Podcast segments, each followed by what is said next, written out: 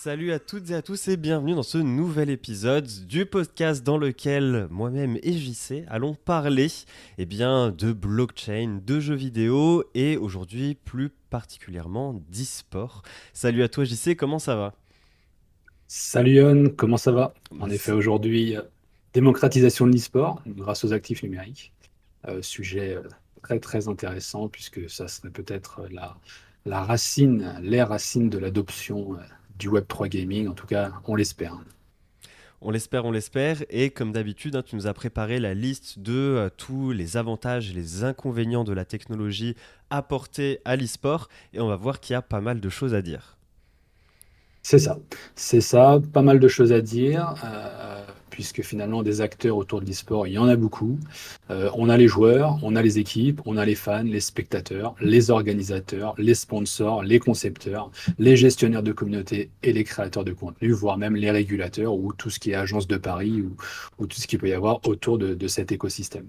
Donc euh, voilà, l'idée c'est de voir un petit peu euh, comment tout le monde peut en bénéficier et comment l'e-sport pourrait se retrouver euh, avec euh, une nouvelle jeunesse euh, et peut-être atteindre un, nouveau niveau et une nouvelle démocratisation, notamment pour les joueurs amateurs. Ce qui pourrait potentiellement sauver le secteur, parce qu'on voit actuellement pas mal de news comme quoi l'e-sport est en, galère, il y a pas mal d'équipes, de structures qui ferment leurs portes, et on le sait hein, depuis un moment que l'e-sport, enfin les, structures, il y en a énormément, la majorité qui, qui tourne à perte, donc peut-être que la blockchain pourrait sauver cet écosystème. Ah ouais, et moi j'en suis vraiment convaincu, euh, euh, on va le voir ensemble, il y a beaucoup de leviers qui peuvent être activés, ça peut beaucoup fluidifier les choses, et c'est vrai qu'on sent qu'il y a un ralentissement depuis peut-être un, deux, trois ans, alors que c'était parti quand même assez fort l'e-sport. Euh, mais là voilà, on a un plafond de verre, on a du mal à aller au-delà, les sponsors sont relativement peu davantage convaincu qu'avant, donc il y en a toujours, mais c'est vrai que ça va pas beaucoup plus loin. Euh, donc voilà, pas mal de, pas mal de, choses qui peuvent, qui peuvent être améliorées, et la blockchain peut aider, des actifs numériques peuvent aider. Euh, et donc, comme je disais, notamment dans le milieu de, de l'e-sport amateur, parce que quand on regarde, aujourd'hui, si on faire une compétition e-sport, à part euh, contacter ses, amis pour faire des compètes, euh, c'est pas forcément évident dans sa région, dans, sa ville, de, trouver des structures. En tout cas, pas aussi facilement que de trouver euh, un club de sport, même des sports peu pratiqués. Bah, L'e-sport, en fait, c'est un sport qui est très très peu pratiqué, sûrement parce qu'il n'y a pas toute l'infrastructure et la fluidité que pourraient peut-être amener les actifs numériques.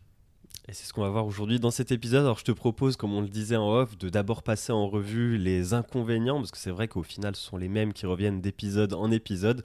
Comme ça, hop, on les met de côté et on passe aux avantages. C'est ça, c'est ça. Donc en fait, les inconvénients des actifs numériques dans l'e-sport, bon, c'est toujours lié aux mêmes causes.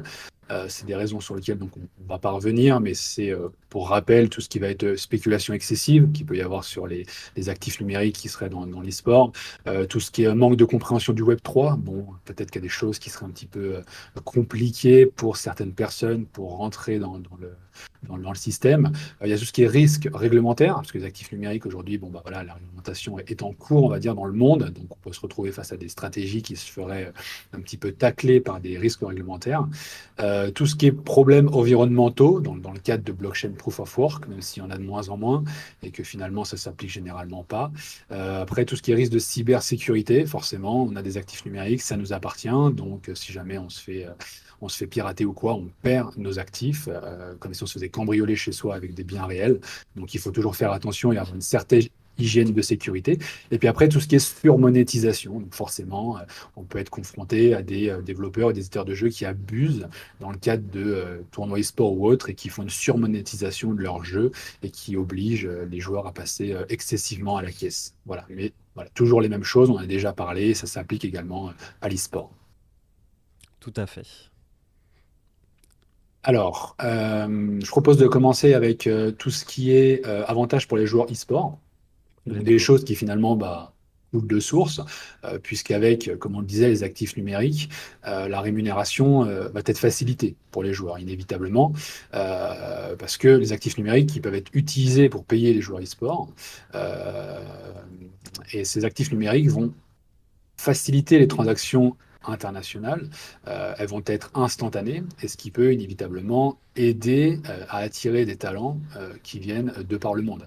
Aujourd'hui, même sans parler du monde, même à l'échelle nationale, quand on a des joueurs qui sont dans une région reculée, bon, le fait d'avoir une facilité de, de, de paiement, s'il faut payer pour participer, ou de rémunération, si on est un semi-pro gamer, etc., c'est vrai que l'infrastructure financière proposée par la blockchain permet voilà, des transactions qui sont rapides, facilitées. Et si on parle de l'international, on ne se prend plus la tête avec tout ce qui est taux de change euh, et délai de paiement, etc. Donc il y a une fluidité euh, de, euh, la, comment, de, la, valeur des transactions entre les joueurs qui est faite. Et, et, c'est un vrai premier point pour, pour fluidifier et donner de l'efficience, comme on disait, à, à, à l'e-sport, je pense. Ouais, totalement. pour moi, c'est l'un des points les, plus évidents.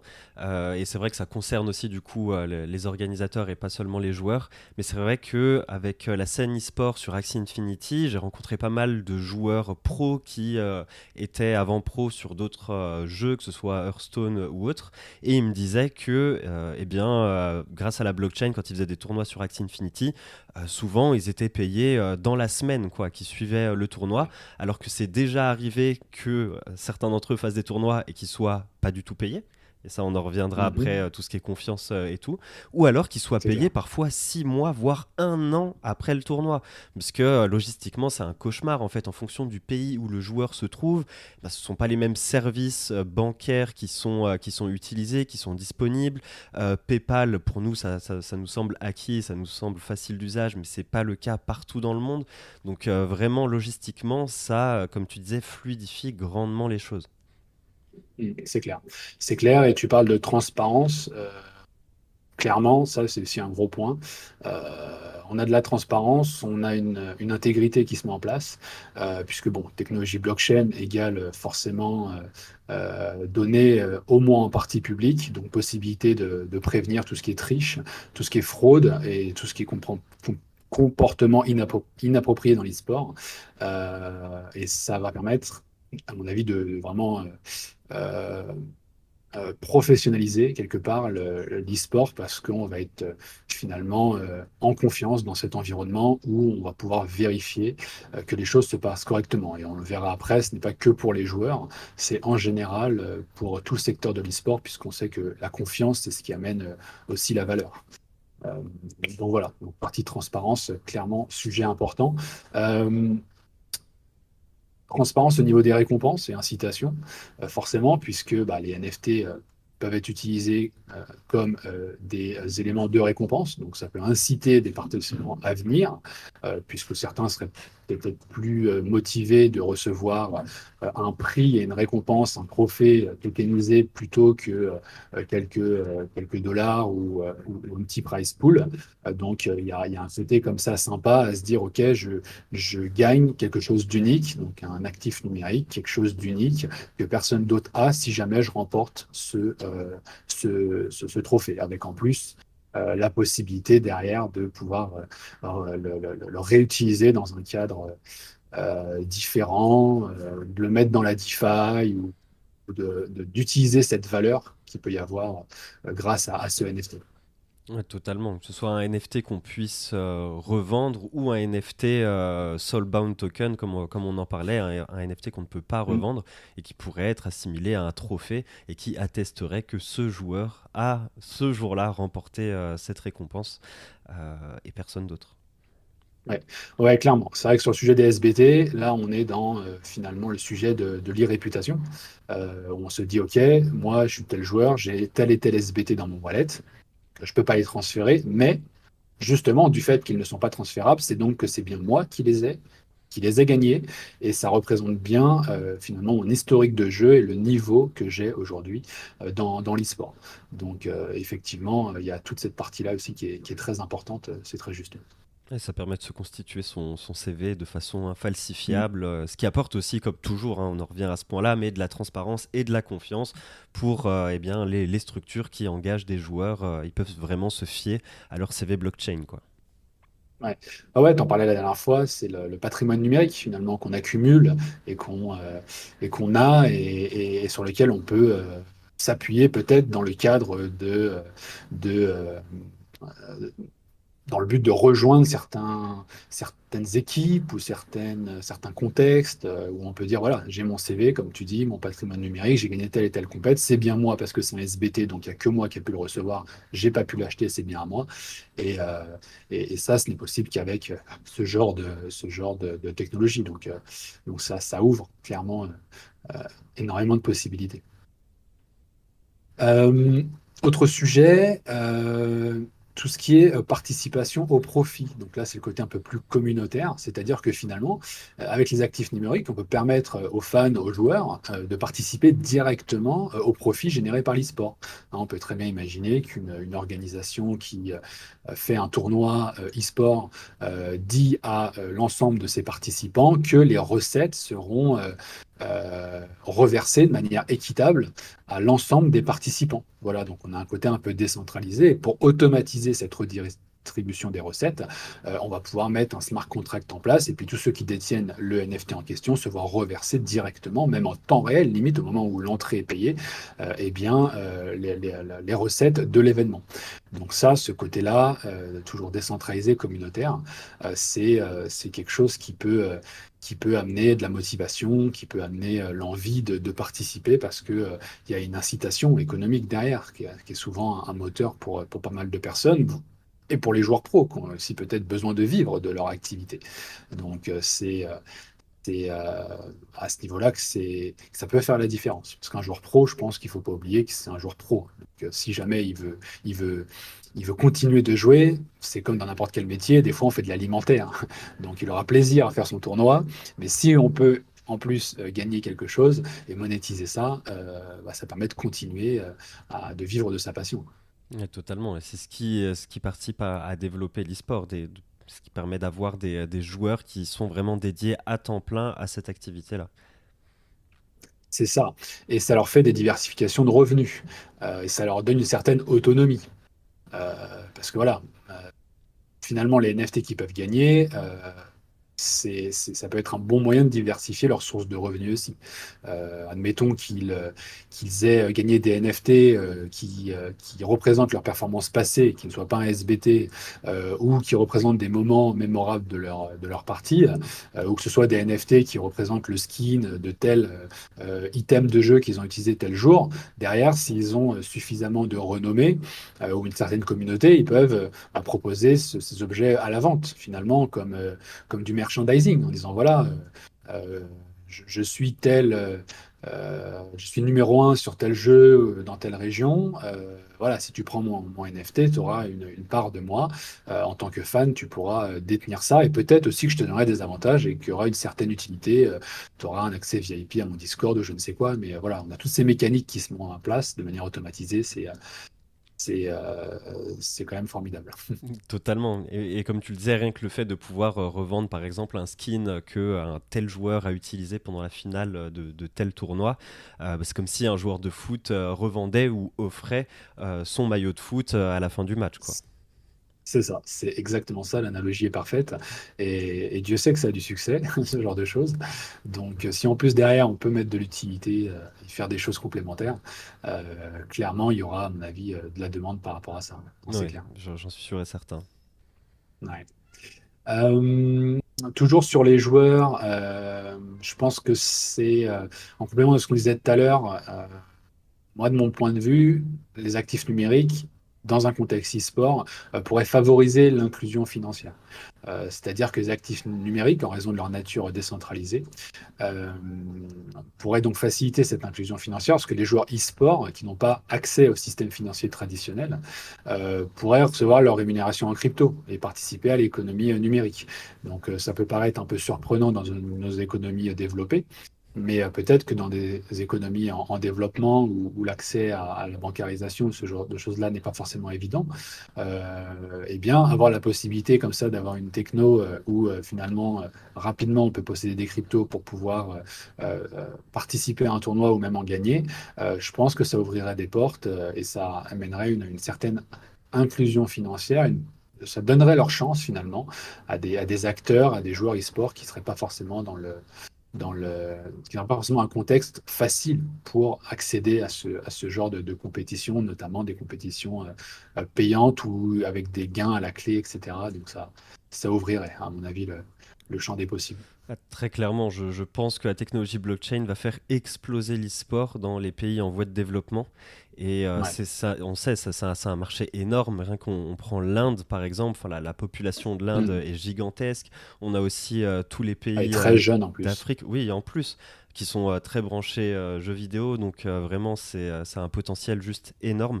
Et d'ailleurs, on le voit, hein, même les, les, gros éditeurs de, jeux vidéo traditionnels, je pense notamment à, à, PlayStation, qui a récemment ouvert un studio, enfin des incubateurs de studios en Chine, aussi en Inde. Donc on voit que même les, les acteurs traditionnels de l'industrie se tournent maintenant vers ces marchés qui ne sont pas saturés comme le sont les marchés occidentaux. Quoi. Mmh c'est clair. C'est clair, non, c'est pour ça qu'on disait au début que l'e-sport sera probablement euh, euh, l'un des sujets qui pourrait euh, amener l'adoption de masse dans, dans les actifs numériques parce que c'est complètement pertinent. et en plus, ça vient autour de l'e-sport. C'est-à-dire que c'est pas comme dans les jeux Web 3 où on va mettre des actifs in-game et changer les mécaniques de gameplay avec euh, parfois de la financiarisation.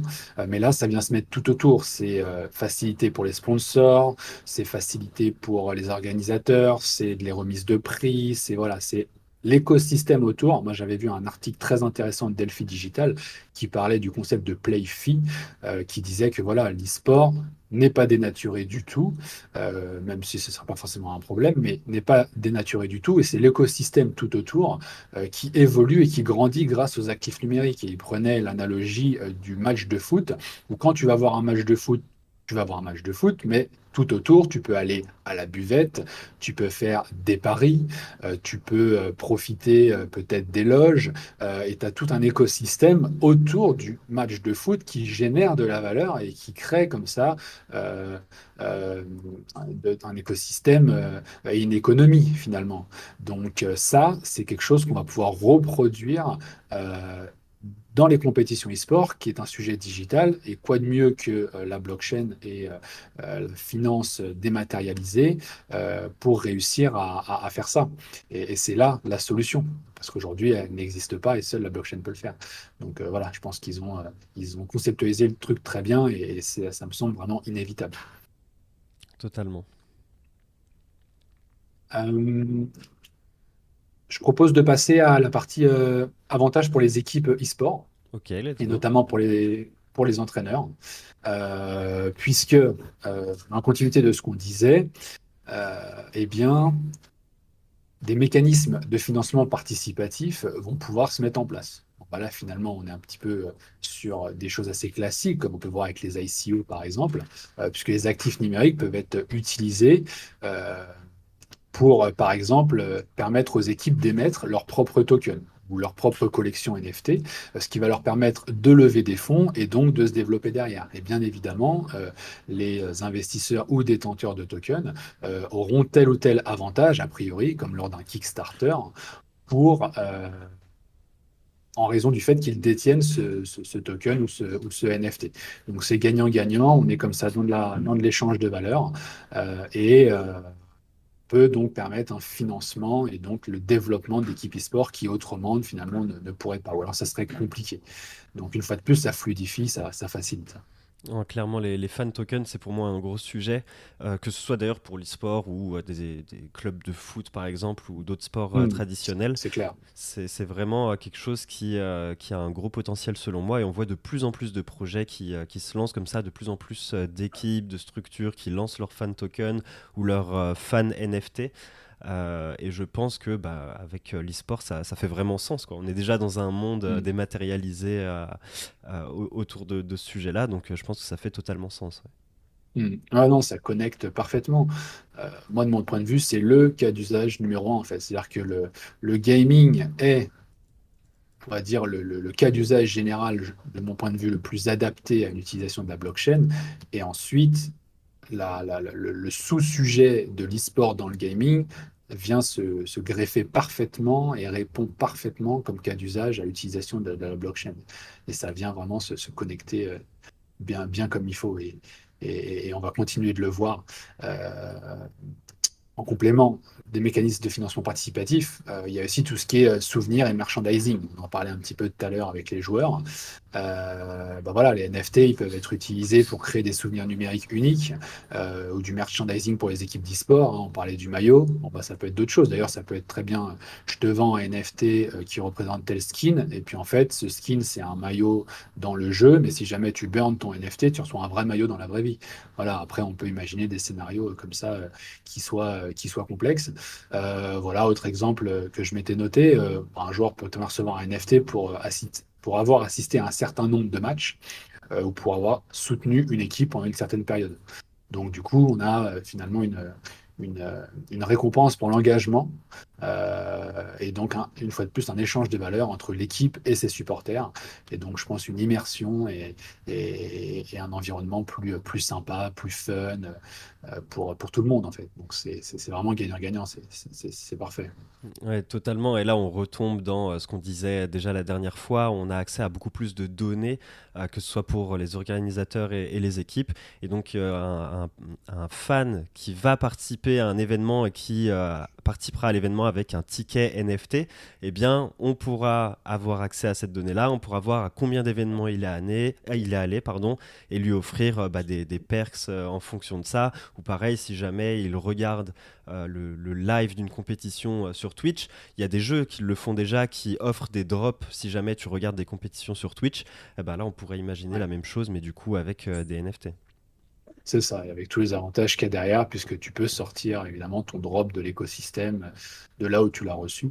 Et, c'est clair, et, ce que tu abordes, le côté de fidélisation, c'est vrai que c'est un, vrai sujet et qu'il y a beaucoup de choses à faire autour de ça. Et, que, les actifs numériques s'y prêtent parfaitement comme finalement des points de fidélité ou des cartes VIP euh, un peu dématérialisées. C'est un peu ça aujourd'hui, euh, comme ça qu'on pourrait l'illustrer. Euh, équipe e-sport,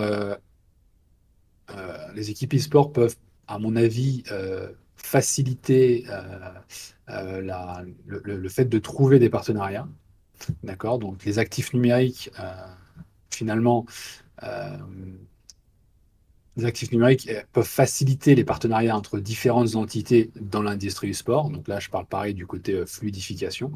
donc un exemple concret, hein, les équipes d'e-sport peuvent collaborer avec des développeurs de jeux, par exemple, avec des annonceurs, avec des plateformes de streaming ou avec d'autres acteurs de l'industrie en utilisant des smart contracts. Donc là, c'est pareil, on est dans l'efficience, la fluidification.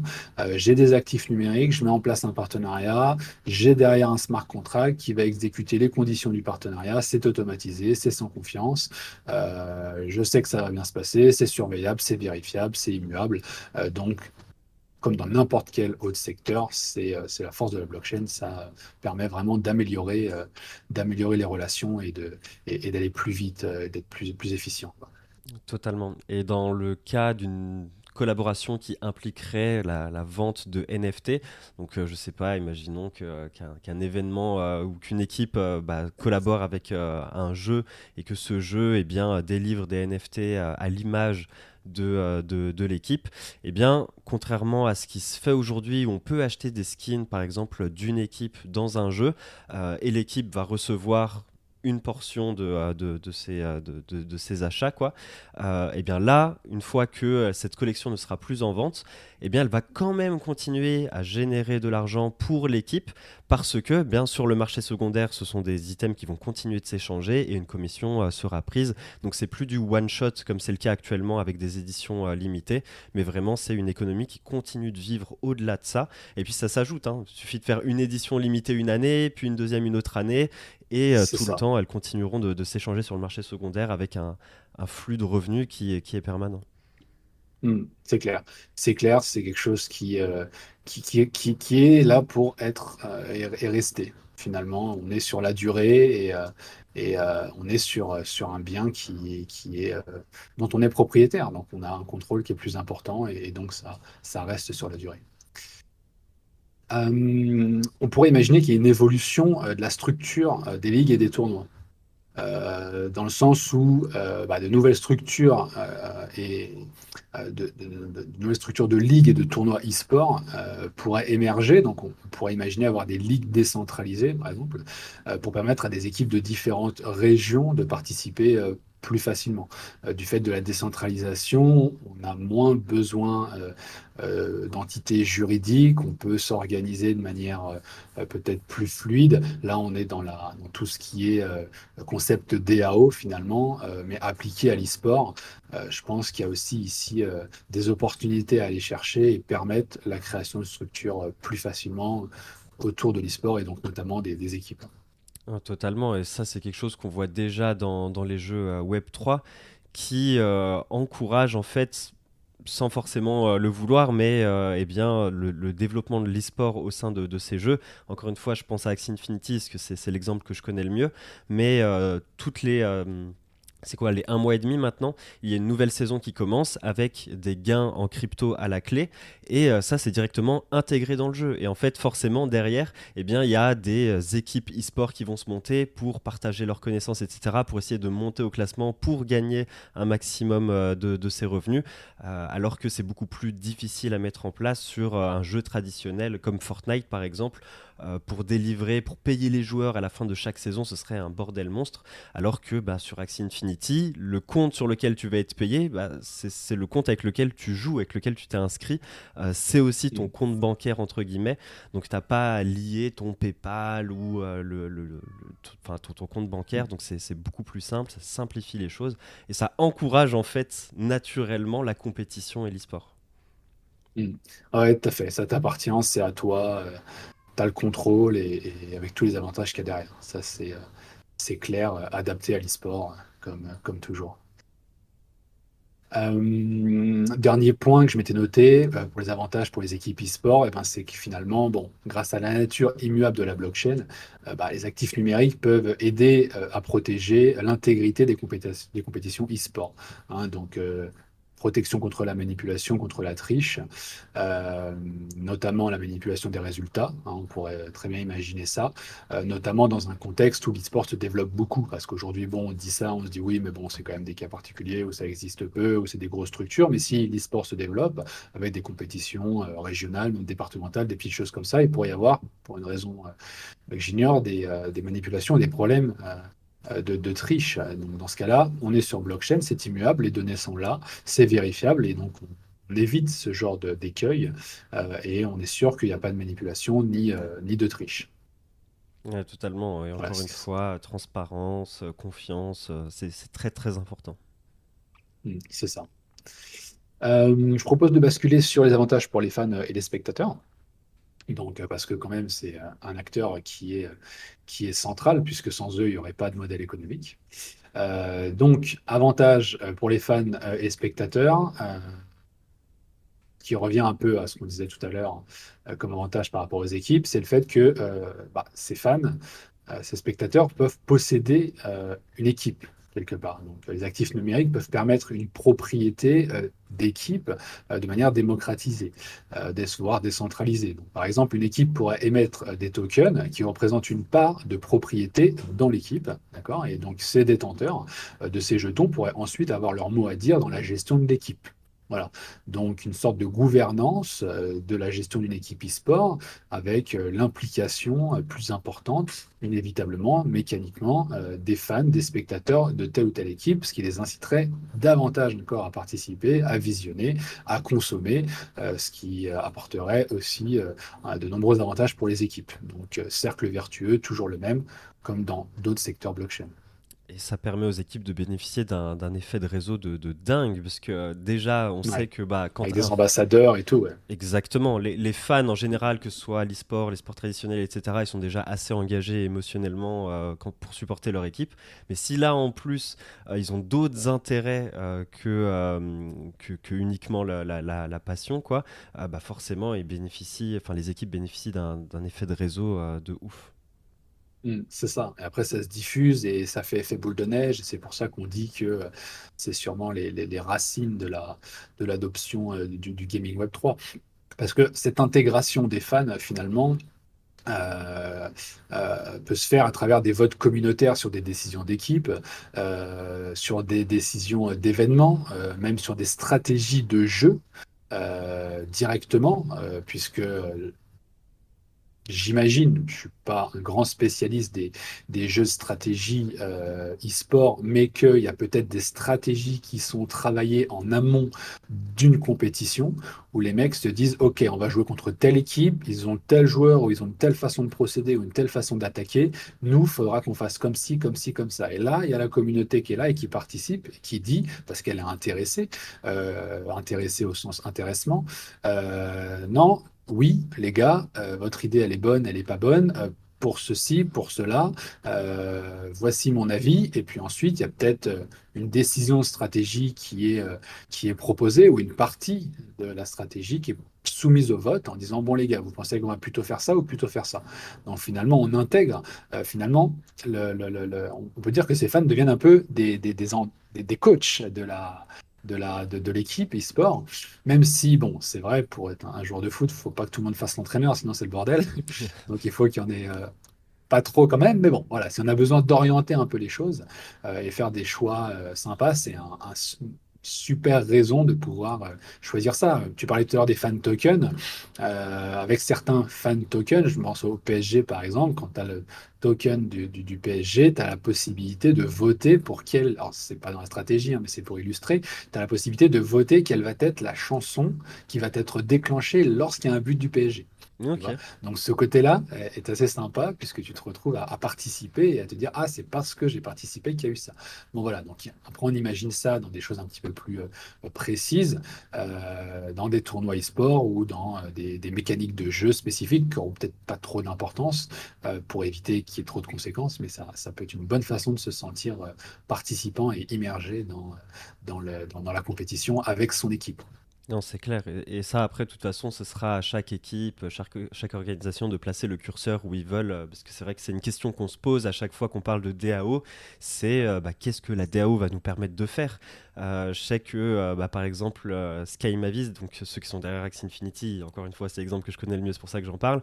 mais quand ils parlent de DAO, ils avaient évoqué le fait que, bien, on puisse décidé de licencier euh, Sky Mavis pour que ce soit un autre studio qui s'occupe d'Axie Infinity. Donc on voit que ça, c'est si on met le curseur sur le, bout extrême, quoi, et d'autres studios pourraient tout simplement décider, bah, nous, vous pourrez pas nous virer, mais vous pourrez décider de euh, la couleur du prochain skin ou du nom du prochain personnage qu'on intégrera, etc. Donc euh, encore une fois, là, ce sera à la discrétion de, de chacun d'implémenter ça comme il le souhaite. C'est ça, c'est ça. C'est où est-ce qu'on met le curseur dans la décentralisation et dans le, dans le contrôle. Euh, voilà, et l'impact que ça peut avoir sur, sur, sur l'avenir du jeu, sur la stratégie, sur tout, ce, tout, tout cet ensemble de choses. Donc effectivement, c'est assez, euh, assez déterminant. Euh, alors, ça va être un petit peu redondant, mais je pense que c'est important de, le repréciser.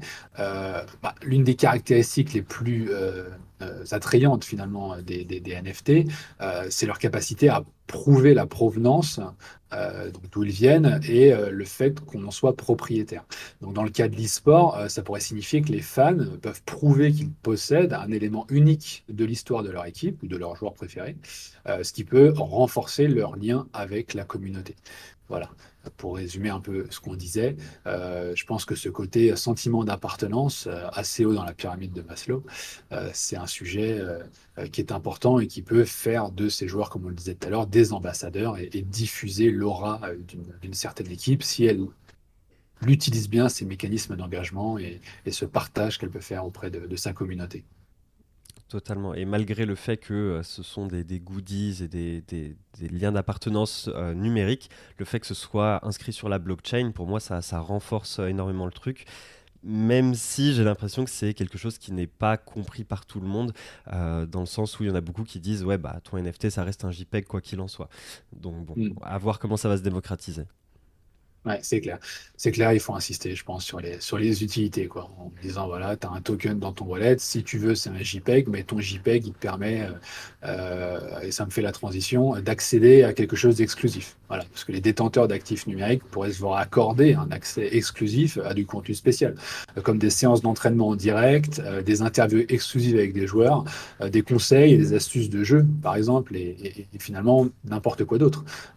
comme le token fan du PSG, si euh, j'ai euh, tant de tokens dans mon wallet euh, ou le NFT PSG, ça n'existe pas, alors ça me donne la possibilité de discuter, de parler football avec Kylian Mbappé je pense que ton JPEG, tout le monde le veut en fait. Donc tout est une question de, perception. et je pense qu'il faut du concret pour que les gens comprennent et, se disent ouais, on tient un truc et il y a, quelque chose à faire avec tout ça. Quoi. Ouais, ça se fera avec le temps. il y aurait probablement moyen d'améliorer l'expérience du spectateur. Euh, dans le sens où euh, eh bien, finalement les actifs numériques pourraient être utilisés pour euh, voter par exemple sur des aspects du jeu carrément en temps réel. Admettons. à un moment donné, il y a un choix à faire. Je vais un exemple bateau, qui est peut-être pas juste, mais c'est pour illustrer. le joueur en pleine compétition, il est face à un chemin, je vais à droite ou je vais à gauche qu'est-ce que je fais? Je fais appel à ma communauté. Tu sais, c'est comme l'appel à un ami euh, qui, veut gagner donc, qui veut gagner des millions. Tu vois. Donc, euh, c'est un peu ça. Euh, et, et, clairement, je sais pas, moi, je, trouverais, je trouverais ça vachement sympa parce que tu es en train de, regarder ton joueur en train de faire. Et là, tu dis, oh putain, faut que j'aille voter parce que là, faut que je lui donne un coup de main. Et lui, peut-être qu'il a besoin d'un coup de main parce qu'il sait pas s'il faut aller à droite ou à gauche. Tu vois. Et si jamais tout le monde ou la majorité des gens votent à droite et qui part à droite et que ça réussit, voilà, il y aura une certaine fierté, je pense, et un sentiment d'appartenance fort qui sera gravé et, euh, qui permettra euh, euh, aux gens et aux, fans de se sentir vraiment inclus dans ce, dans, ce parcours et dans la réussite finalement de son, de, de, son poulain. Quoi, effectivement, euh, ça, me semble un, exemple assez compliqué à mettre en place par euh, le simple fait que les spectateurs puissent voir aussi ce que fait l'équipe adverse, donc il y aurait de la triche, etc. Mais euh, effectivement, à des fins d'illustration, c'est quelque chose que, qui pourrait se ah faire. Non, c'est clair, c'est clair, je, suis convaincu. Euh, après, ça peut être des décisions euh, plus euh, généralistes sur le fait de, continuer ou non la partie, tu vois, ou de, réattaquer ou pas. Enfin, tu vois, je pense qu'à un moment donné, les équipes ou les joueurs sont confrontés à des choix. Et voilà, appel, à un ami, ma communauté, qu'est-ce que je fais, les gars? Là, je suis en plein doute, aidez-moi, s'il vous plaît. Donc, c'est, à ce niveau-là, ça peut être sympa. Euh, voilà, je vais te noter des petits exemples, notamment euh, quand on est sur des plateformes de streaming en train de regarder, on pourrait imaginer, c'est un petit peu l'exemple que tu donnais tout à l'heure, euh, dans le même principe, c'est bah, d'engager finalement ces viewers en droppant bah, des tokens, des actifs numériques pour essayer de les inciter à, rester ou à participer ou à faire des choses comme ça en temps réel pour créer du dynamisme et avoir une expérience interactive de visionnage et pas seulement passive comme on peut avoir aujourd'hui ça peut être sympa. Ça, que c'est quelque chose que, euh, j'aime beaucoup euh, et je sais que la, la, plateforme de streaming de Microsoft qui est aujourd'hui a fermé ses portes, mais Mixer avait essayé de, pas mal incorporer, en tout cas plus que, euh, que Twitch, faire en sorte que bah, le viewer ait un impact sur la partie du, du, du, streamer et quand c'est bien intégré dans, certains jeux, c'est ça peut être sympa et, et, comme tu dis, ça engage encore plus le viewer et euh, ça, ça, permet de créer un lien euh, plus fort avec la communauté et euh, c'est un aspect que moi j'aime beaucoup en tout cas. Ouais.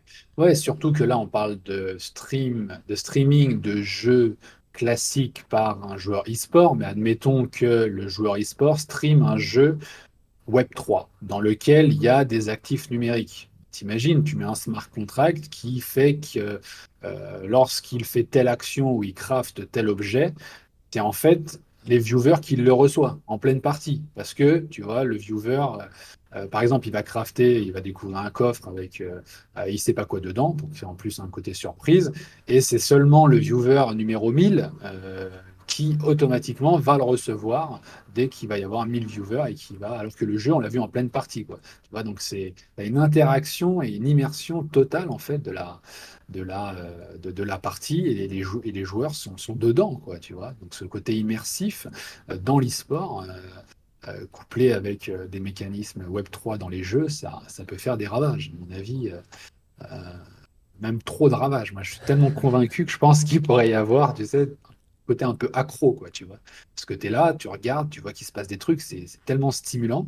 Euh, si en plus tu peux gagner des choses, bon, tu vas pas gagner des milliers des cents, mais voilà, ça, ça, peut vraiment donner envie et cette interactivité peut rendre, peut rendre accro. Euh, euh, je pense d'une certaine façon. Clairement, même, même un, petit, un petit objet commémoratif, hein, qu'il ait une valeur ensuite financière ou pas, mais c'est toujours très sympa et ça apporte ouais, de, l'enjeu. Encore une fois, ça, ça crée une connexion avec, euh, avec euh, l'équipe, un engagement émotionnel en plus qui, euh, qui, est au cœur pour moi de, de, de, tous les sports. Quoi. Si on suit une équipe de foot, si on suit un pilote de F1 ou quoi, c'est qu'on a un engagement quand même émotionnel avec, avec ce, ce, sport. Quoi. Mmh. Ouais, c'est ça, c'est ça, et ça amplifie et, et, ça amène encore plus vers ça. Donc c'est pour ça que qu'il y a, à mon avis, beaucoup d'avenir. Ouais. Euh, je propose de passer sur les avantages pour les organisateurs, euh, et notamment pour bah, leur service marketing, hein, puisque les actifs numériques vont permettre d'activer pas mal de, de, mécaniques comme ça qui vont euh, faciliter et booster finalement l'organisation des tournois. Donc la première chose qui vient à l'esprit, je pense à peu près à tout le monde, bah, ou du moins ceux qui, qui sont immergés dans, les actifs numériques, c'est bah, le fait qu'il pourrait y avoir un marché secondaire des billets tout simplement, puisqu'on pourrait très bien utiliser les actifs numériques, donc euh, tokeniser les billets, donc avoir des billets sous forme de NFT, euh, afin que bah, ces derniers puissent être revendus euh, sur le marché secondaire, puisque comme un billet finalement est tokenisé, on a l'assurance que c'est bien le ticket d'entrée, qu'il n'y a aucun doute, c'est vérifiable, vous, connaissez, vous commencez à connaître, transparence, c'est la blockchain, donc du coup je suis sûr en achetant sur le marché secondaire que j'achète bien un ticket d'entrée pour ce tournoi e-sport. Donc développement d'un marché secondaire grâce à la tokenisation et surtout que ces billets soient revendus selon les conditions fixées par l'organisateur. Parce que là, c'est quelque chose qu'on voit actuellement beaucoup avec le GP Explorer 2 et, euh, et euh, merde, je sais plus, un, autre streamer là qui, qui vend actuellement des, des, places pour un événement. Il y a beaucoup de gens, du coup, de scalpers qui viennent, qui achètent des billets en masse pour les revendre trois fois le prix sur le bon coin, tu vois. Mhm. Alors que si c'était des tickets NFT, et eh ben boum, dans le protocole du NFT, c'est écrit que si jamais tu décides de le revendre, bah, tu peux pas le revendre plus cher que le prix auquel tu l'as acheté. Ce qui changerait quand même pas mal de choses. Tout à fait. Et même inversement, euh, tu as la possibilité de, dire je ne veux pas qu'il soit vendu moins que tel prix. Voilà. Et ils peuvent également mettre une commission. Si le billet est revendu, je touche une commission sur la revente. Enfin, après, on peut mettre tous les mécanismes financiers qu'on veut euh, et avoir derrière un billet qui, s'il est vendu 3-4 fois de main à la main, euh, bah, à chaque fois, l'organisateur, il prend sa com. donc, tout le monde s'y retrouve et, c'est parfait pour les organisateurs. Totalement, parce que là euh, actuellement, ils, ont beau, pour essayer d'éviter la revente, ils ont beau euh, mettre en place des tickets nominatifs. Si jamais vous êtes allé à un événement où vous avez déjà eu un ticket nominatif, vous voyez bien que à l'entrée, personne ne vérifie votre identité. Ce serait un cauchemar euh, logistique, ça prendrait beaucoup trop de temps. Donc vraiment là, la blockchain est une bonne solution pour ça. Ouais, très juste. Je m'étais noté que finalement, euh, l'utilisation d'actifs numériques, ça peut encourager euh, l'innovation technologique. On vient de donner des exemples, je pense que ça illustre parfaitement, euh, bah, dans l'industrie de l'e-sport, parce que ça peut conduire à de nouvelles méthodes de gameplay, à une amélioration des plateformes de streaming, voire à de nouvelles approches d'engagement de fans. Avec tous ces mécanismes-là, grâce à l'innovation technologique, euh, inévitablement, les organisateurs et les acteurs en général en bénéficieront. Donc, du coup, voilà, pouvoir euh, faire tout ça, euh, ça va booster l'innovation technologique et, ça va particulièrement en permettre aux organisateurs d'en bénéficier, puisque ce sont eux, je pense, les principaux acteurs économiques avec les joueurs et, et les équipes.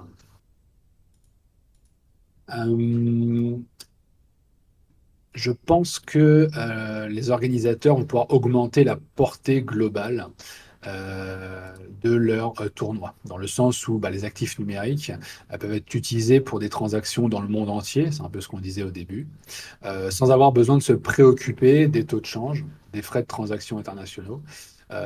donc tout ça peut étendre la portée de l'e-sport à l'international, ça a des avantages pour les joueurs, on le disait tout à l'heure, mais également pour les organisations. Aujourd'hui, on peut imaginer une organisation créer un tournoi accessible à l'international.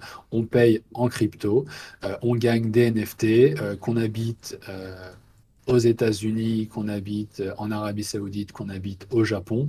ça change absolument rien. Je paye avec un certain token, je suis rémunéré si je gagne ou quoi dans un autre token c'est instantané, euh, c'est automatique. En plus, comme on disait, s'il y a des joueurs qui participent, euh, qui ont une participation dans euh, le tournoi, ils sont automatiquement commissionnés. il y a aussi la partie parrainage. D'ailleurs, je me l'ai été noté, c'est-à-dire qu'on a la possibilité de mettre en place des systèmes de parrainage automatisés avec les actifs numériques qui permettraient aux, organisateurs de tournois eh bien, de trouver des, des ambassadeurs qui iraient, avec leurs liens d'affiliés, prêcher la bonne parole du nouveau tournoi de l'organisation et d'aller chercher du monde. Donc voilà, tous ces mécanismes marketing-là, de visibilité, de portée, euh, de facilité de communication, euh, est rendu possible avec la technologie blockchain, une fois de plus, euh, dans ce contexte-là. Ouais, totalement. Tout à l'heure, on parlait des avantages côté joueur. Bah là, c'est le miroir côté organisateur, que ce soit pour la distribution du cash prize, pour euh, bah, assurer aussi que le cash prize soit là. Parce que euh, si demain, j'organise un tournoi que je vous dis qu'il y a 10 000 euros à la clé, bah, rien ne vous assure que l'argent, je l'ai vraiment et qu'il est vraiment là. Alors que là, si jamais je le bloque directement dans un smart contract, vous pourrez voir que l'argent est bien là, qu'il est bloqué et qu'il sera redistribué automatiquement au vainqueur. Mm. C'est ça, c'est ça, vérifiabilité, comme toujours, y compris pour les sponsors. Euh, on, va y arriver, euh, c'est un gros avantage. Euh, voilà, parce qu'on peut analyser les données. Et donc, il y a clairement une amélioration de l'analyse des données qui est rendue possible. toutes les transactions sont traçables, on l'a dit, on est sur un registre qui est immuable. à a priori, toute euh, transaction sensible dans une compétition e-sport devrait être enregistrée sur la blockchain, donc serait euh, vérifiable, euh, notamment pour, par exemple, suivre les performances des joueurs. Ça, ça pourrait être, être une bonne chose. Euh, voir les tendances du public, c'est-à-dire que n'importe quelle data autour d'une compétition, on pourrait se dire, OK, je le mets dans la blockchain à des fins de, de KPI euh, réutilisables pour plus tard et je ne peux pas les fausser. Et je sais que voilà, les KPI, c'est ça sur telle compétition. Euh, et donc, je peux me projeter sur la prochaine compétition en tant que, que sponsor.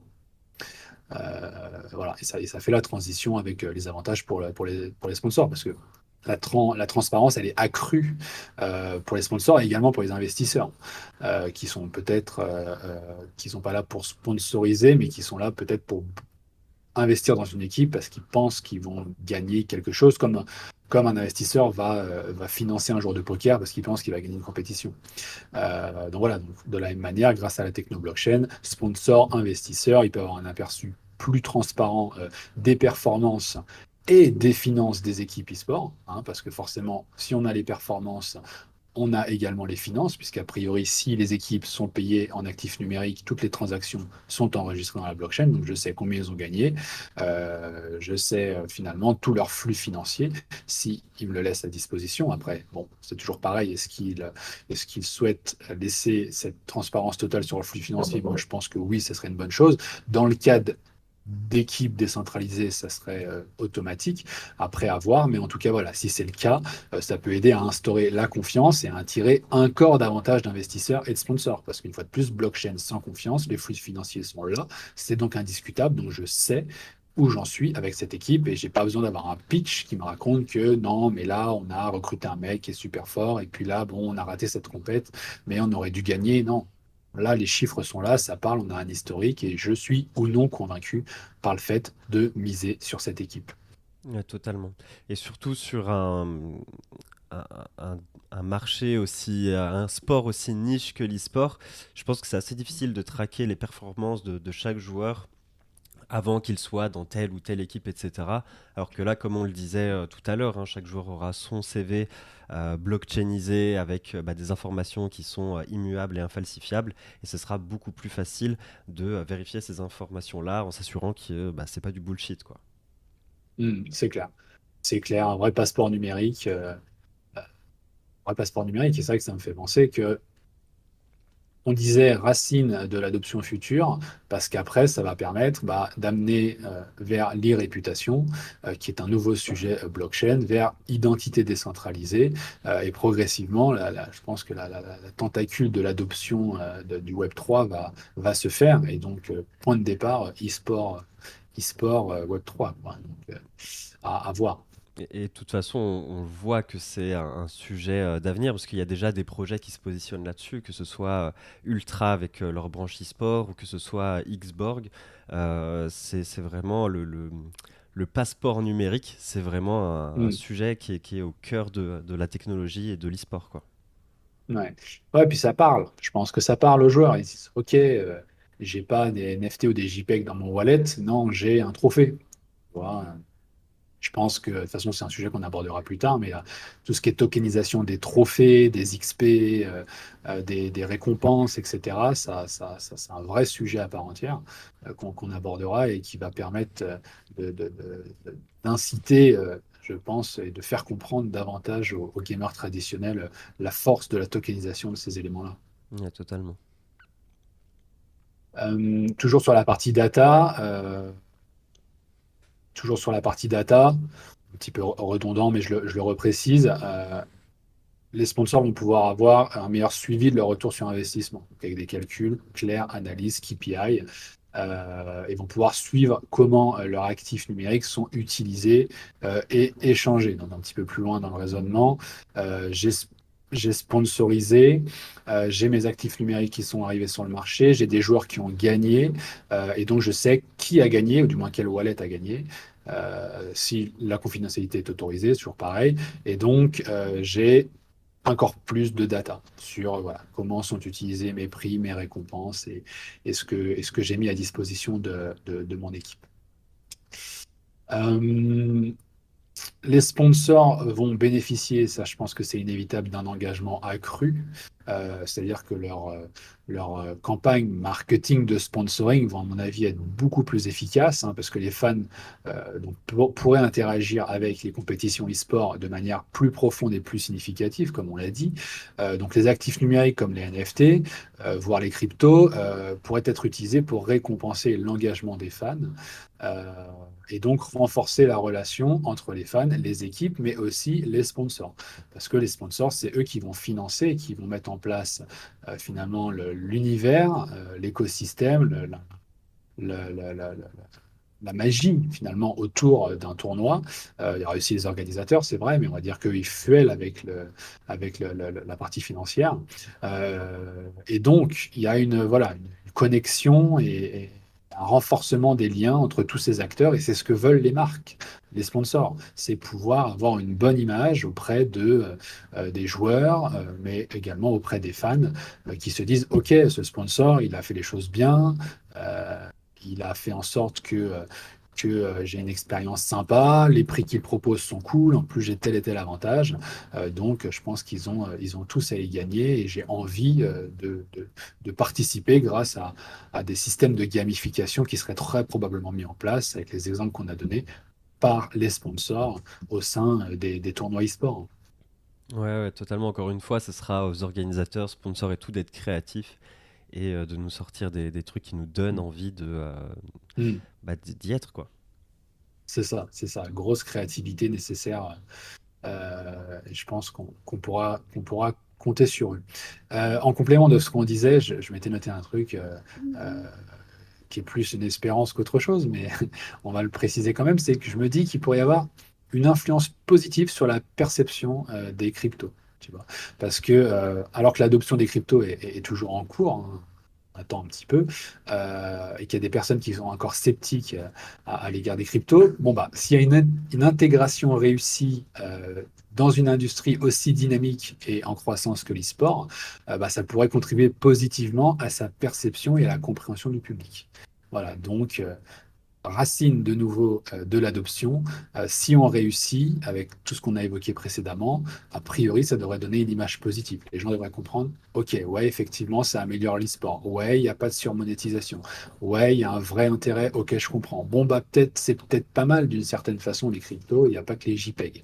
Et du coup, voilà, amener cette chose-là et et ça pourrait avoir un impact significatif. Ouais, bah ça je pense de toute façon, hein, que ce soit pour les cryptos ou les NFT, c'est avec l'arrivée de cas d'usage euh, concrets que les gens vont réaliser que ok c'est euh, cool, je vois maintenant, je comprends euh, ce que ce qu'on me disait ou pas d'ailleurs, hein, parce que suffit que ce soit mal implémenté euh, quelques fois pour que les gens se disent aussi, euh, ok, bah en fait ça confirme ce que je dis, euh, c'est de la merde quoi. Enfin, ça confirme ce que je pensais, c'est de la merde.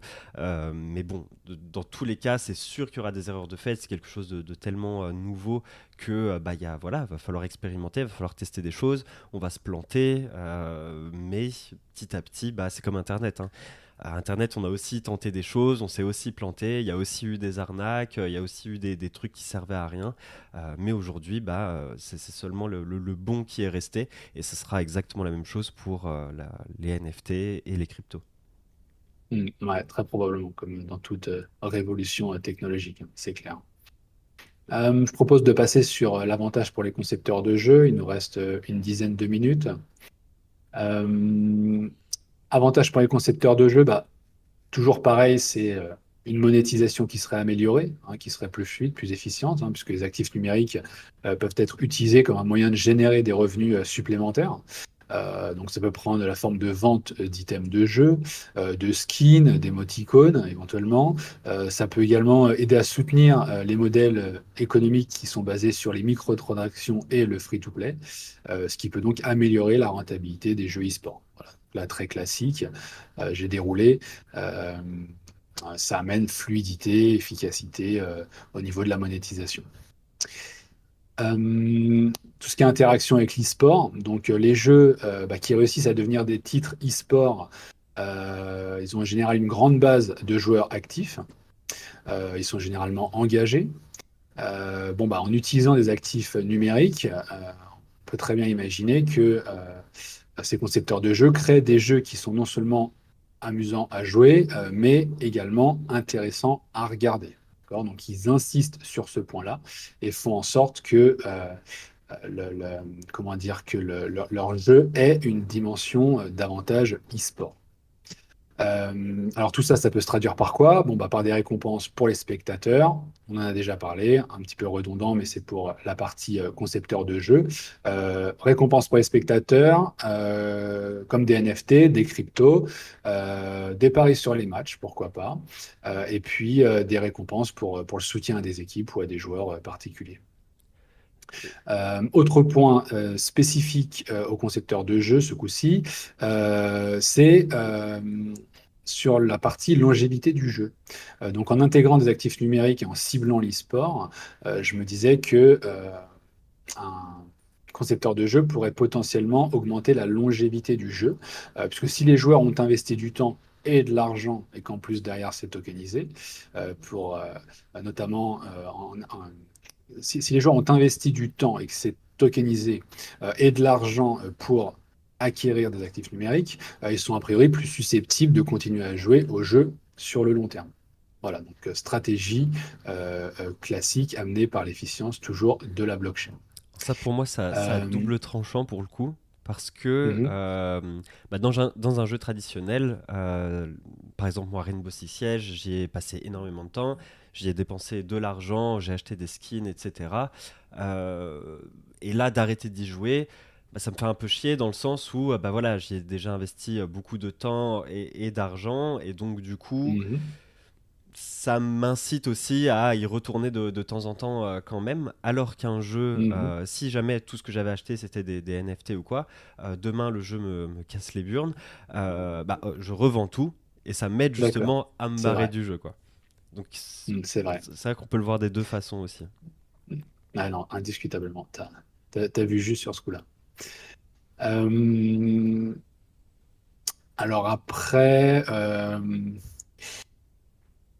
je regarde ce qu'il y avait de pertinent. Euh, bon, je m'étais noté de manière générale, c'est vrai que en termes de, enfin que à mesure que l'industrie e-sport continue de croître et d'évoluer avec les la potentielle adoption des crypto-monnaies, des actifs numériques, bah, on pourrait voir de nouvelles opportunités de carrière émerger parce qu'il y aurait des nouveaux types d'emplois qui existeraient. Donc là, je me projette un petit peu sur la partie macro. Mais euh, voilà, gestion d'actifs numériques, sécurité blockchain, développement de contrats intelligents, conception de jeux. On va avoir finalement de nouveaux métiers qui vont apparaître ou des métiers qui vont, se, qui vont évoluer, peut-être se complexifier parce que euh, si on a une part importante euh, du, de l'e-sport qui, se, qui s'intègre avec des actifs numériques et avec de nouvelles façons d'organiser les tournois et, et avec une grande créativité, ça va amener des des, nouvelles choses à développer, des, innovations, etc. Donc ça va amener de nouveaux métiers et de nouvelles choses. Et donc on peut très bien imaginer que, bah, les concepteurs de jeux euh, se, repositionnent euh, en saisissant des opportunités euh, par rapport à ça. Voilà, donc c'est vraiment, vraiment une, très probable opportunité de, se repositionner. On est toujours dans cette destruction créatrice des, révolutions technologiques habituelles. Ouais, clairement. Et d'ailleurs, que ce soit autour de l'e-sport ou non, je pense que euh, demain, quand on euh, imaginera un jeu dans lequel on voudra intégrer des NFT, alors ça dépendra du niveau d'intégration, etc.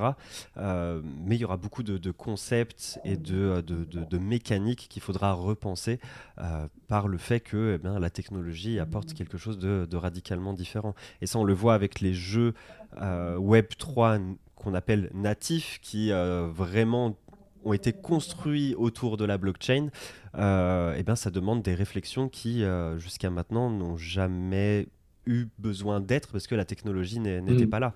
Mais dans, dans Axie Infinity, euh, comment on fait pour faire en sorte que euh, sur le marché, il n'y ait pas trop d'axis en cours Qu'est-ce qu'on pourrait faire pour réduire euh, la, la, supply, faire en sorte qu'elle soit quand même assez équilibrée pour amortir si jamais il y a une grosse vague de nouveaux joueurs, que tout le monde puisse avoir un axis sans que les prix explosent, etc. Euh, on, le voit, hein, ils se sont plantés une première fois. Bah là, maintenant, ils réfléchissent pour pas que ça arrive une deuxième fois. Et c'est des questions qu'il faut se poser, auxquelles on n'a pas encore forcément la, la réponse, mais ça arrivera c'est clair. C'est clair. Euh, et, d'ailleurs, petite parenthèse sur Ultra, c'est un peu le discours qu'ils ont. Ils disent qu'ils vont permettre, notamment, euh, et ça nous fait la transition, aux créateurs de contenu, aux gestionnaires de communauté, euh, d'avoir des environnements de des nouveaux environnements de création de valeur, donc des nouveaux, des nouvelles, des nouveaux postes, des nouvelles choses à faire, puisqu'ils vont mettre à, disposition un écosystème gaming décentralisé dans lequel, en, on va pouvoir euh, organiser des tournois sur euh, Ultra Arena, où on va pouvoir, euh, si on est développeur ou, même intégrateur, parce qu'il y a aussi des, interfaces no-code, eh bien se connecter à leur SDK sur Ultra Cloud pour tokeniser ces assets in-game. et finalement, on, voit bien avec, avec, avec tout ça qu'il y a un, un, nouveau secteur qui émerge, euh, quelque chose de nouveau, euh, et donc des nouveaux métiers vont, apparaître. Et, voilà, et c'est pour ça que je dis qu'Ultra le, le, le, précise, et depuis longtemps maintenant, que euh, ça offrira probablement des opportunités d'avoir un écosystème ouvert comme ça, comme le permet la blockchain. Donc se positionner aujourd'hui en tant que que, qu'acteur du gaming, et notamment, je pense, les développeurs principalement, c'est euh, la possibilité de s'ouvrir à des opportunités et, c'est vraiment, euh, vraiment quelque chose à regarder de près euh, dans les prochains mois, prochaines années, j'en suis certain. Et je parlais donc des créateurs de contenu et gestionnaires de communauté pour finir sur, sur ça. bon, inévitablement, il va y avoir un renforcement des réseaux e-sport. Hein, puisque l'usage des actifs numériques euh, pourrait favoriser le renforcement des réseaux, des communautés e-sport, en facilitant les interactions, les collaborations euh, entre les différents acteurs du secteur, que ce soit les fans, euh, les joueurs, les entraîneurs, les organisateurs de tournois ou, autres. Voilà, donc du coup, les gestionnaires de, communautés et créateurs de contenu vont pouvoir tisser des liens plus, percutants, plus engageants avec leur communauté. Euh, ils auront la possibilité de créer des contenus exclusifs. Hein. Avec les NFT, il est possible de créer du contenu exclusif pour les fans, bah, comme des vidéos, des illustrations, euh, euh, pourquoi pas des musiques. ça peut ajouter une dimension supplémentaire à l'expérience de la communauté et encourager un engagement plus profond. voilà. Autre sujet, c'est l'amélioration de la gouvernance. Ça, je pense que c'est un vrai sujet. On l'a légèrement abordé tout à l'heure. Euh, bah, les actifs numériques et la technologie blockchain en général euh, peuvent aider à améliorer la gouvernance dans l'industrie e-sport. Hein. donc clairement, par exemple, bah, ils peuvent être utilisés pour créer des systèmes de vote décentralisés, euh, pour prendre des décisions importantes par rapport à la structure e-sport, que ce soit une équipe, que ce soit un tournoi ou, une entité euh, ou, même un, sponsor spécialisé. donc des décisions importantes pour suivre et vérifier bah, que les règles sont bien respectées, que les normes c'est OK, par exemple. Ça peut évidemment être plein, plein d'autres choses. La partie euh, monétisation, comme toujours, un peu redondant, mais je le reprécise dans le contexte euh, création, créateur de contenu, euh, gestionnaire de communauté. Bah, les actifs numériques, ça offre également des opportunités de monétisation, d'accord. donc les gestionnaires de communauté, peuvent participer à la création et à la promotion euh, de, euh, des NFT de leur équipe ou de leurs joueurs, euh, créant ainsi une nouvelle source de revenus pour l'organisation. Donc, ils deviennent finalement un peu les, on parlait tout à l'heure d'affiliation, ils deviennent un peu les, les, les, VRP, les commerciaux, si on veut, de, telle ou telle équipe, et, peuvent donc monétiser davantage leur audience grâce à cette captation de valeur qu'ils apportent aux équipes. Euh, voilà, et puis hein, on va partir sur un, dernier point pour, euh, conclure. Euh,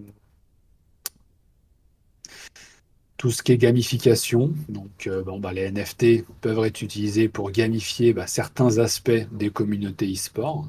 Euh, donc, par exemple, les fans pourraient euh, gagner des, NFT en participant à des défis ou à des concours et pourraient rendre l'expérience communautaire plus engageante, plus amusante. Donc, dans ce contexte du, créateur de contenu. Voilà, tout ça, c'est des idées. Il y en a de manière illimitée en fonction de, de, ce qu'il peut y avoir et de l'efficience qu'on peut créer. Donc, c'est un vrai pareil, je pense que c'est une vraie opportunité. On parlait de la tokenisation des jeux précédemment et l'intérêt pour les créateurs de contenu, bon, bah, c'est un peu les mêmes mécanismes, sauf que là, on est sur euh, la tokenisation des, des, euh, des, récompenses et des, items euh, qui voyagent autour de, de l'e-sport, mais on active les, les mêmes mécanismes. Mmh, totalement. Et, toujours, encore une fois, tout repose sur derrière l'utilité de, des NFT qui, qui, qui sont offert à la communauté. Euh, puisque bah, c'est vrai que si jamais on dit, voilà, vous gagnez ce petit NFT euh, commémoratif, euh, et, voilà, ça s'arrête là, il vous sert à rien il y aura moins de gens qui seront intéressés pour participer au concours, etc. Que si on leur dit, bah voilà, vous pourrez gagner ce NFT qui vous offrira tel tel avantage et tel autre avantage dans, le futur. Mais encore une fois, tout repose sur euh, ceux qui délivrent les NFT. Euh, c'est à eux de faire preuve d'imagination pour donner envie aux gens de euh, s'impliquer pour l'obtenir et comme tu dis, ça peut très bien être droppé, donné à la communauté. Euh, c'est pas parce qu'on parle d'un NFT ou d'un token que c'est forcément payant. Euh, c'est quelque chose qu'on peut recevoir gratuitement ou en récompense de quelque chose ou simplement parce qu'on a participé à, tel euh, ou tel événement. Après, c'est du collectible simple ou ça apporte carrément une utilité derrière ou ça débloque quelque chose. Mais en tout cas, ça donne la possibilité, techniquement parlant, de mettre en place un euh, workflow qui est euh, j'ai tel token qu'on m'a donné, alors j'accède à ça ou ça, ou j'ai tel ou tel avantage, euh, ce qui apporte, comme je disais dans le précédent exemple, de la gamification notamment pour, pour les membres d'une communauté, d'un créateur de contenu. Totalement. Ok, après, bon, j'avais la partie régulateur, juriste et fédération on aura l'occasion de l'aborder, je pense, dans, un autre euh, sujet, euh, si on aborde justement la, partie régulation peut-être euh, des, actifs numériques. Et, et, peut-être qu'on fera un petit article où on partagera un petit contenu sur les réseaux de, cas d'usage pour les agences de Paris, hein, puisqu'on parlait des écosystèmes qui peuvent se développer autour des compétitions e-sport. C'est vrai que les agences de Paris peuvent peut-être se développer significativement avec les actifs numériques euh, autour de l'e-sport. Je pense qu'il y a peut-être une opportunité pour ces acteurs-là d'aller euh, faire quelque chose de, de, sympa parce que euh, pour conclure, on voit que euh, eh bien, les Unibet, les BetClick euh, et, toutes ces structures de paris autour des matchs de, de, sport et notamment de foot cartonnent, notamment durant les Coupes du Monde et les Euros. Donc si l'e-sport connaît le succès, il n'y a pas de raison que ces acteurs-là, qui d'ailleurs se positionnent déjà un peu sur l'e-sport, hein, puisqu'on peut parier aujourd'hui sur des compétitions e-sport, mais si en plus ils se mettent aux actifs numériques, je pense qu'ils ils, passeront eux aussi à un autre niveau dans leur, dans, leur, dans leur système et dans leur façon de communiquer avec, avec leurs clients. Ah, c'est clair. Et je pense d'ailleurs que c'est un sujet qui est intimement lié avec le sujet de, euh, de la réglementation, euh, de, tout ça. complètement. Parce que là, on est, voilà, on est dans la finance, on est dans le pari, on est dans le gambling, on est dans des sujets sensibles. Donc c'est vrai que les deux sont très liés. Et, euh, et ça pourrait rentrer dans ce cadre-là. Tout à fait. Bon, bah, je pense qu'on a fait le tour du sujet du coup. Nickel. Eh ben parfait. Bah, merci beaucoup à JC d'avoir été présent pour, euh, pour cet épisode. Merci à vous tous de nous avoir écoutés, que ce soit en live ou en rediffusion. Encore une fois, euh, on vous mettra de toute façon euh, tous les liens sur nos réseaux. Et, et, puis bah, on vous dit à la semaine prochaine pour, pour un nouvel épisode. C'est ça, pour un nouvel épisode. Laissez-moi regarder ce qu'on a préparé pas mal à l'avance. Euh, puisqu'on a beaucoup de choses à dire, comme on disait. Euh, c'était au sujet, et ça complète un peu ce qu'on disait euh, sur la réglementation, c'est la transparence à l'heure des loot box.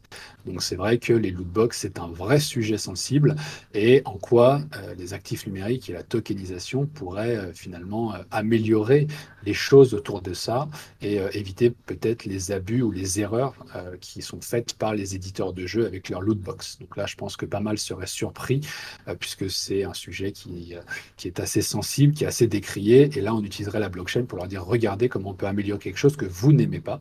Euh, donc, c'est que finalement, peut-être que la blockchain, c'est pas si mal. donc, si vous voulez faire le plein d'arguments sur le sujet, ben, n'hésitez pas à venir la semaine prochaine pour nous écouter. Bon, et ben voilà, merci à tous de nous avoir écoutés. Et puis, bah, quant à nous, on vous dit à la semaine prochaine. Ciao. Ciao, ciao.